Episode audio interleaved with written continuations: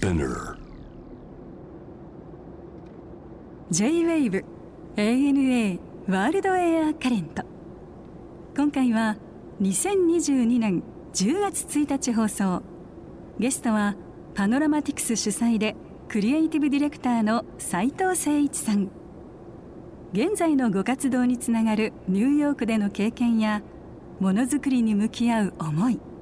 さらに斉藤さんがプロデュースを手掛ける自然を感じる芸術祭について伺いました。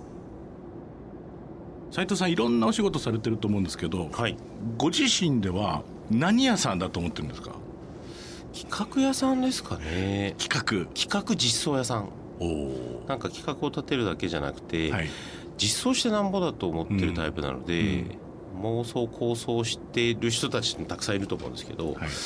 そこのなんか一周目を回すというか、はいはい。企画をしてまずはそこのあぜ道を作るっていうなるほど。あぜ道作る、はい。面白いね。いろんな形になるじゃないですか最終的には、はい。でバラエティーもいろいろあると思うんですけれどもお仕事の中に。一貫して何かこう思いつくことは同じような気もされてますか？うーん。同じものを作ってる感覚はありますか？同じものを作ってる感覚あるんですよ。あでもそこが聞きたかったんだ、はい僕もともと建築学科出身で、うん。で今まあやってること多分傍から見たら建築と全然違うことやってるんですよ、特に建物を建ててるわけでもないし、はいはい。なんですけどなんかね場所を作るっていう、まあ、もしくは空間を作るっていうと、ちょっともうかっこつけすぎかもしれないですけど。おそらくでもねアートの中でね、はい。やっぱりその箱っていうかその人が何かをする場所を作るのって建築じゃないですか、まあ、明らかに。はい。その後長い芸術の歴史いろんなほら例えばバロックだ古典だロココだなんだって言いますけど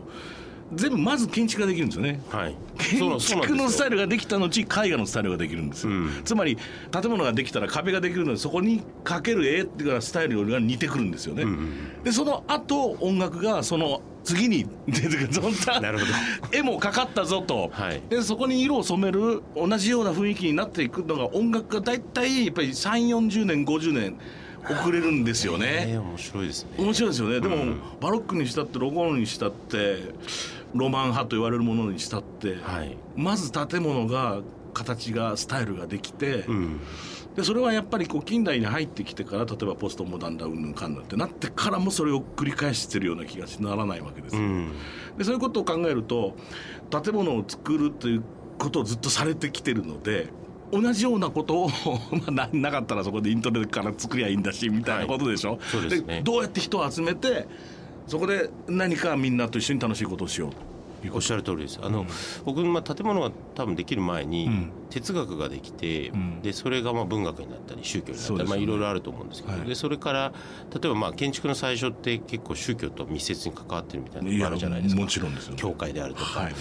でまあ、日本だったら人文学であるとか、はい。でなんか僕今博さんがおっしゃったところですごく大事なのが、うん。人がそこにいるってことなんですよね。で結構多くの建築の人僕がその建築家とも自分でも言わないし、ただ最終的に作ってるのがなんかこう空間というか場所っていうのは、人がいるっていうことを想像しながら作っているところが、なんか年取ってから、うん。うんそういう雰囲気で作ってるところがあってでどうしてもね空間作ると美しく作るとかあると思うんですけど、まあ時には別に屋根なくても空間になるので、はい。人がいるっていうところをすごく想像してそれはね全部に共通してるところだと思います。はいいつぐらいから何歳ぐらいからそういうものづくりものの人づくりああいう場所づくりみたいなのを始めたんですか？えっと、僕自きっかけが知りたい。身はもともと建築卒業してでニューヨークでコロンビア大学っていうとこ行って、まあ、建築やってたんですけど、はい。でそこの先生がうん。どちらかっていうとその哲学系の教授だったんですよね、だからその建物を別に建てることが正解じゃなくて、はいはい。面白かったのがその建築学科なんだけどそれこそセックスピストルズのうん。曲の話とか、うん。まあ、それをどう分解するかみたいな話が結構あって、うん。あこういう考え方もあるのかなっていうのは、まあ、これが20代前半であって、でその後にまあいろんなこう、まあ、建築だ広告だまあいろいろやってきてで全部こう、まあ、会社建てたりなんかいろいろしてで自分の中では多分40に入ってから俯瞰して見えるってこと？で。なんていうんですかねちょっとこれもまたかっこつけすぎなのかもしれないですけどその利他というか、じゃあ自分が作れるもので、まあ今まで30代20代はどちらかというと自分が残せるものってなんだろうと。自分が表現したいものってなんだろうって。で建築って遅いじゃないですか、はい、なので広告とか行ったのも、どう早く表現をして、どう社会実装できるかっていうところに多分興味があったと思うんですけど40ぐらいになってから、もう少しこうスパンが長いものであるとか、結構長いこと深いこと対話をしないと実装できないものに興味を持ち始めたのが多分40過ぎてからですね。逆に言うと人を束ねるというか引っ張っていくというか人と一緒になって何かやっていく自信が生まれる頃だと思うんです。そうですね。それまで独りよがりじゃないですか。そうなんです結局。俺が俺がっつって、はい、で なんか形残さなきゃなんないと思うと僕だってそうですよ。もう曲を書くときにクライアントに言われたことは全部あ無視するとか 全く反対のことしかしないとかそれしか自分が残せないと思ってたんだけど、まあ、年を重ねていくと一緒に作ってることが楽しくなってくるじゃないですか、うん、おっしゃる通りですね。だから、うん、なんかまあ40になってようやく人が自分の意見を聞いてくれるっていうところも多分出てきて、うん、だから30代まではなんていうんですかね壁を破りたいというか、うん、壁を越えたいとか、うん、もしくはなんか上が邪魔だとか、はい、そういうことがあったんですけど40以降に入ってから、まあ、そのスローというか、もう少しマクロな視点になると、ね、自分よがりではなくて、うん、自分が今まで身につけてきたものをどう返すかっていう感じにはなってきましたね。まあ、あのライゾンマとかがおそらく一番皆さんね、はいうん、有名だと思うんですけれどもそのテクノロジーとこう人とみたいなことをつなげるっていうのはどういうところからだったんですか？結局テクノロジーって道具の一つじゃないですか、ね、で、まあ、インターネットとかそれこそまあライゾマでも扱ってきたセンサーであるとか、まあ、い。ろんな表現プロジェクションとかなんかそういうことって、まあ、2000年代ちょっと前ぐらいから、まあ、だんだん道具として浸透してきたと。うんまあ、インターネットがここまで普通にもうポケットに入っている状態で、うん、要は知識が自分の脳から離れ始めたっていうのがあって、そうです。ね、で僕がすごいテクノロジーのところで興味を持ったのは、うん、まあ、今ライゾマから僕あの自身がパノラマティクスっていうチームを作ってるんですけど、はい、そこはそのインターネットとかテクノロジーの力でどう今を続けるかっていうのと、うん、あとは人をつなげるか。はいっていうところに非常に興味があって、だからテクノロジーも多分いろんな使い方があると思うんですけどようやく2000年代からその二十何年経って、なんか沈殿してようやく道具としてだから木を切るっていうのももちろんそれには道具が必要なわけででそれと同じようになんていうんですかね同等でインターネットを使うのか使わないのかっていうのがこう、まあ、比較できるような。そう、分かる気がする。だから要するにあることが当たり前というかはしゃいだった時代が終わったって感じですね。おっしゃる通りです、ね、だからなんか面白いのは若い人が 今なんかポラロイドフィルムを使ってとか映るんです使っているとかアナログのレコードとかもまたプレス工場も増えてるじゃないですか。だからなんか一般的にまあデジタルプレーヤーもいいけど、うんアナログの良さっていうのも同等に比較ができるというかその選ぶことができるっていう時代になったのかなと思います。僕なんかはもう家のスタジオ自分ではもうアナログばっかり聞きます そうですか。はい、なんか重圧とか違いますよね。手触りっていうのかなあのねもちろん音質もね細かいことを言うと、はい、全く違うものがあるからそれを語り出したらきりがない。でどっちがいいどっちが悪いって話でもない。別物です、はい、ただもっともっと僕は気持ち的になぜアナログのレコードで音楽を聴いてるかというとやっぱり A 面に針を落とせば A 面が終わるまでは座って聴くんですよ、うん、確かにそうですね。その時間が贅沢なのよね、うん、もうちょっと経ったらひっくり返さなきゃなんねえなって確かに。CD だとさ、まあ、右手にリモコン持ってて次の曲ってなる。それこそ iPhone から聴いてる場合はとりあえずここまで、うん、確かに。でこの後後でってなるじゃないですか。この、はい、途中まで聞いてこの後またっていうのがレコードはまずしようとも思わないんですよねとりあえず1枚のアルバムの曲感だったりこのアーティストがどうやって曲順を決めたのかとかそういうことに想像したりいろいろして面白くなってくるんですよね。だから単なるノスタルジーではないと思うし、はい、絶対に違う楽しみ方になってる。でさっきおっしゃったそのカメラの話もうちの娘なんか今23になったのかな223ですよ。でもやっぱもう5年も6年も前からアナログのカメラでフィルムに焼いた後に自分の iPhone に取り込むっていう、うん、で最終的にはさその iPhone なんか入ってんじゃんって。色が違うんだよパパ。そりゃ違うけどそれはでもさなんかフィルターとかでできるんじゃんとか言ったら、うん、そういう話してんじゃないよって言うんだよね、うんうんでも彼女たちは高校生ぐらいの時からさ普通にそれこそ映るんですもやるし、はいみんな好きなんだよね、はい。チェキ大好きでしょ、うんうんうんうん。でいっぱい持ってて、うん。でそれを最終的にはデジタルに落とし込んで ダウンロードしてるんですよね。そうなんですよ。だからそうなるとさっきのその質問のテクノロジーの部分でもできることはたくさんあるし、特にまあコロナになって物理的にはいけないけど、そこはこう楽しむことができるとかっていうのはあるん。ですけどやっぱりね解像度というか僕はよく体に入れるっていうんですけど、その場所を体に入れるとかはい。例えば音楽を体に入れるはい。解像度が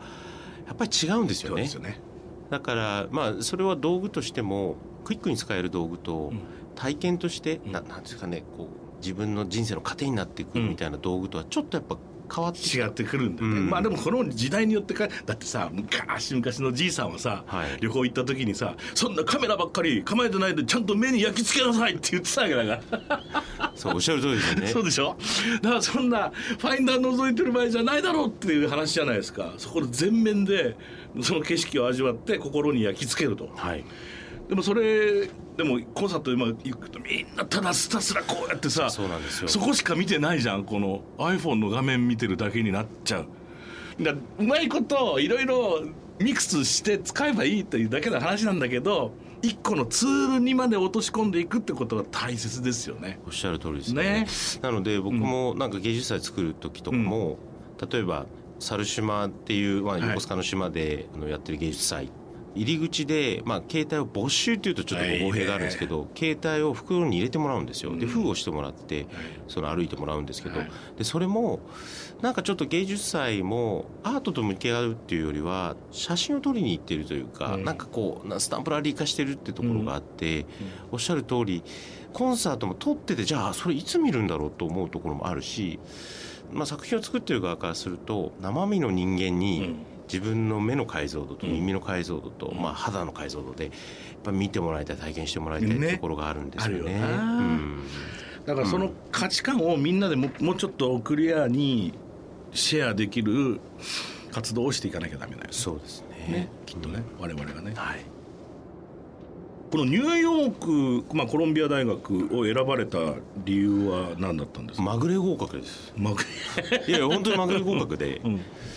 まあ本当は違うあの建築はやりたかったというか、その4年間も建築学会行ってて、うん。で初めからコロンビアにいたの、えっとそれまでは東京にいたそれまでは東京にいました。東京理科大であの卒業して、うん。一浪して、うん。せっかくだからコロンビア大ってまあその時に宇多田ヒカルさんとか、うん。なんかそういうこともあって、うん。なんか聞いたことあるし、まあ、頭いいに決まってて、うんでせっかくポートフォリオ1枚余ってるし、うん。でしかもその時にちょうどなんかあの三軒茶屋にいて世田谷の郵便局24時間空いてるっていうから出し行こうかって言ってうん。でコロンビアまぐれで受かってほまあまぐれというかその良かったのが建築だけじゃなくて例えばグラフィティの話とか、はい。まあ、そのフリーマガジンの編集にちょっと学生の時に手伝ってたうことがあってでそういうなんかポートフォリオも要は建築以外のところのポートフォリオもだいぶ出したんですよね。うんでそしたら、まあ、入ってから分かったんですけど建築だけ一辺倒でやってる人よりは、うそういういろんなこう、うん。分野をうん。見てる人の方がいいっていうので、うんうんなるほど。取ってもらったみたいですね。いやよかったですねははい、よかったです。どうでしたかアメリカのその、まあ、お勉強も含めてそのアメリカの暮らしそのものっていうのは。一番最初はそれこそもう地球の歩き方を片手に持って、でしかもびっくりしたのは僕行ってたコロンビア大学っていうのは、セントラルパークより上にあるとこなので、ねその当時のガイドマップにはそこマップ入ってなかったんですよなるほど。だから行かない方がいいっていうそうだね。言われてたとこなんですけどもうその時には、まあ、近くだったハーレムもはい。綺麗だったしというか安全だったし、ただもう一回もそういうとこ住んだ経験もないので、もう全部手探りでうん。英語も通じないし、友達もいないし、うんそれでまあいつもほっつき歩いてたんですけど運よくまあ日本人の学生の人と出会うことができて、はい。そこからですねもう一気にそれが3日後ぐらいだったんですけど一気に世界が広く、まあ、ここのレストラン行った方がいいよとか、はあ。ここはこういうふうに選択した方がいいよとか、うん。そういうのを教えてもらって、うん。だからなんか僕にとってはすごく生活がしやすい街思ってたよりも生活がしやすい街だなっていう最初の印象ですね。何年ぐらいお住まいになったんですか？6年ですね。長いね。はいで授業ってのはどうでした？覚えてらっしゃる感じでこの日本で受けていた、まあ、大学の授業って全然違う全然違いますね。で特にまあ建築とかって日本でやってたのは、うん、まあ、今までの建築士とかもしくは図面の書き方みたいなのだったんですけどもうそれはあんま教えないんですよね、うん、それよりももっと哲学的なことだったり、うん、もしくはじゃ経済の仕組みとか社会の仕組みとかっていうのがすごく多くて、まあ、その中に音楽も演劇もいろんなものが入っているものをいろんなもう多種多様な先生方が教えてくれるっていう。だから建築が中心にあるんですけど、はい、それ以外のものを教えてもらったっていう感覚あります、なるほどね、うん、おそらくなんだけど全てのジャンルにおいて日本の教育と、まあ、欧米とくくってしまって正しいかどうかは分かりませんけれどもやっぱり根本的な考え方がちょっと違うよね、うん、教えることっていうことが。僕なんかもやっぱり子供ももちろんつまり任せっきりですけれども、まあ、そのチョイスとして日本の学校を選ばなかったんですよ僕はちっちゃい時から全く。うんはいで、まあ、自分自身はずっと普通の日本の公立の小学校から大学まで行ったもんですからそこで疑問がいっぱいあったこういう教育をして何のためになるんだろうって、うん、ずっとやっぱりちっちゃい頃からすごい不思議だったんですよ。はいうん、で子供たちはそうじゃないものを受けさせたんだけど正解だったと僕は信じてるんだけどやっぱりこうその何かをどんどんどんどん学習していくというよりはみんなでこう哲学話し合うだとかディベートするとかとにかくさ何かいつもこう論文みたいなことをやらなきゃならないんですよね、うん、その自主性を引っ張っていくっていうか。はいそっちの方が人生にとってよっぽど大切だからね。そうですね。なんか、ね、僕卒業してよく思ってたのが、日本の教育はなんか沈殿していく、まあ、沈殿していかないといけない教育だからその覚えていかなきゃいけない。はいはいでニューヨークで、まあ、僕コロンビア大しか行ったことないんであれなんですけど、うん、なんかこう沈殿しないで流していく。で流していくんだけど川と同じでなんかこう道ができてくるというか川の流れ方が。でそれが人によっては本当にど真ん中建築行く人もいるし、うん、僕の同級生で映画監督になったやつもいるし、うん、だから人によってそれでこう、違うところにフリップするっていう感じはすごくあって、だから、まあ、感性だけの話ではなくて。とりあえず入れれるものを入れてみるっていう教育なので僕もそのまあ欧米式の教育というか、ちょっと日本の教育がこうなんていうんですかねマスに入りすぎてるっていう感じはすごくします、ね。うん、まあもちろんどんどん改革されてるから、はい、そこは期待してるんだけどね、うん、日本も変わってきてるって聞くからさいっぱいいろんな形が出てきてるっていうので、とってもねこれ今後本当に変わっていかないと終わっちゃうぜこの国っていつもおっしゃる通りです。思ってるんで、うん、教育は本当に大事ですもんね、本当だよね、どんな喜びがありましたか？食べるものとかうまいものいっぱいありました？まあ食べるものはですねまあその当時はもう全然貧乏で。で金持たないでマンハッタンきついよね。きついです。でしかもあの建築事務所に働いてまあ日本よりは多分賃金は高いと思うんですよ給料は。なんですけどアパートその時代から、まあ、今ほど高くないですけどアパート高いしでほとんど食費がなく、ピザ食べるか、それこそもう自炊するか。でだけども自炊でもカロリー高すぎてお医者さんに止められるっていうのがあったんですけどお給料の日に、あの多分もうニューヨーカーもほとんど知らないようなあのマクソーハっていうイタリア料理屋があってですね、はい、でも本当に僕の家から近くの123のブロードウェイかなんかアムステルダムかにあったんですけど随分こっちだ随分あっちに。でそこがお給料日に20ドル持っていくのが本当に楽しみで。20ドルで。20ドルで、うん、すごいそれはあったんですけど、まあ、その後にねもちろんいろいろダウンタウンの方のおしゃれなお店とか、はい、まあ、もう少しこう違う職種になってから行ってはいたんですけどそこはずっと忘れられなくて、うんね、月に1回は行ってましたね。そういうもんなんだよね、はい。うん、ニューヨークでの経験、まあ、留学含めての経験っていうのはその後の斉藤さんのお仕事にはどんな影響があると感じられてらっしゃいますか？とまずはその今日本に戻ってきてもだいぶ経ちますけどまずはなんかこう皆さん言いますけど日本を外から見えた、うん、で今まで育ってきた環境とか、まあ、知恵とか知識とか、うん、様式とかっていうのを外から見えたっていうのはもちろん僕の中でもすごく大きいのとあとは海外での経験がすごくありがたかったのは、まあ、別にその全部日本人で作んなきゃいけないみたいなステレオタイプはなくて。うん。あの人は得意だったら別にニューヨークから呼べばいいし、彼イタリアにいるけど、まあ、呼べば来るしとか、っていうチョイスがすごく増えたというか、はいっていうところはすごく多くあります、うん。はい。ね。いや東京に住んでさやっぱり大都会じゃないですか。でっかい街ですよ、これもし、死ぬまでかかっても全部のビルの部屋見れるわけがないじゃない、はい。でも同じようにさ世界地図をいっぺん広げてごらんなさいって僕思うわけ、ん。どれだけ東京がちっちゃいかって話で。ですね。こんな一体いろんなとこがあるんだから一回しかない人生いろんなとこ行こうよみんなって。ただそれだけ思いますよ僕は、うん、おっしゃる通りですよね。だから全然違うこうなんですかね価値観が、ねまあ、よく言われますけど、ん。行って人とやっぱ話さないとわからないところとか、もしくはそこのものを食べないととか、まあ、僕は体に入れるっていうことをしないとわからないので、ん。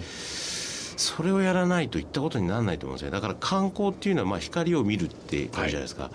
だからほん一番最初はなんかこう上辺をなぞるんじゃなくて、うん。やっぱりね体に入れるっていう光を見に行くっていうのをうんやらないと、うん。なんか経験にはなんないなっていうのは、ニューヨークですごい、まあ、体にこの街はものすごい入ってきたんで、うん。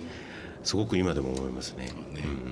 いや旅をするのと住むのは大違いですからね、うん。だからね、はい。短期でもいいからなんかそこに根をいっぺん生やしてこう住んでみるってのはやったらいいのにね。そうですね。ね、はい。特に若い時はな。そうですね。まあ、こんな時期ですけどだんだんだんだん旅も始まってきたと感じています、行きたいところってどっかありますか？僕今一番注目してるというか、うん。まあ問題意識持ってるんですけど、森のとか林の話で、うん。要は木を、はい。まあ林業とかって、はい。これだけウッドショックって言われてるのに、でしかもこれだけ日本って緑が多いのに、うん。なんでそれが日本の住宅とかに使われないんだろうって思ってるところがあってですね、でいろんなところのあの森を見に行こうとはい。いうのをコロナがもう少し収まったらうん。いろんなところ行ってみたいなと思っていて、うん。でそれが、まあ、日本だと山岳信仰ではい。例えば大峰山とかそういうところもそうだと思うんですけどそれで森を守ってる人たちがいるじゃないですか、はい。それ山森とかって言うんですけどででこの前旭川行ってたらそれは木こりって言うんですね彼らは、あ木こりと山森って違うんだなと思って。でちょうどこうコロナの前でようやくこう世界のそういうのが好きな人たちが例えば熊野古道であったり、はい奥掛けであったりそういうところにこうみんな来て日本をこう、まあ、また体に入れるというか、っていうのをやられてたのを僕自身も全然できてなかったんですよね。で僕はまあもちろん日本もあのたくさんのところを歩いてその森の中を歩いてみたいなと思ってるんですけど世界のそういうところに行ってみたいなと思ってます。さて森といえばこれはもう山道を歩いて鑑賞する芸術祭が開催中でございます、はい。9月の17日から11月の13日まで、はい。これちょっとご説明ください、はい、あのマインドトレイル奥山と心の中の美術館って書いてあるんですけど、あのちょっとポスター持ってきたんですこういうですね。うん。これは曽爾村っていうところで屏風岩って大きな岩があって、ん。で実はまあ奈良の中でもそれこそ吉野曽爾天川っていうところがあの地域として芸術祭を3か所でやってるんですけど、まあ、それぞれ地域で違うんですよね。で、天川はまあ水の話、はい。で吉野はまあよく吉野杉とかヒノキとかって言われてる、要は森の話、ん。でソニっていうのが岩とか昔実は縄文の時代からまあ岩に囲われて、まあ、人はそこで生活をしてきたって場所で、でなんかそこで一番最初は観光がコロナになってやっぱ桜ではい。の時期にほとんど観光産業が、はい。まあ、年間で考えると稼いでるっていうところがあって、はい。観光があかんでって言われるのを言われて、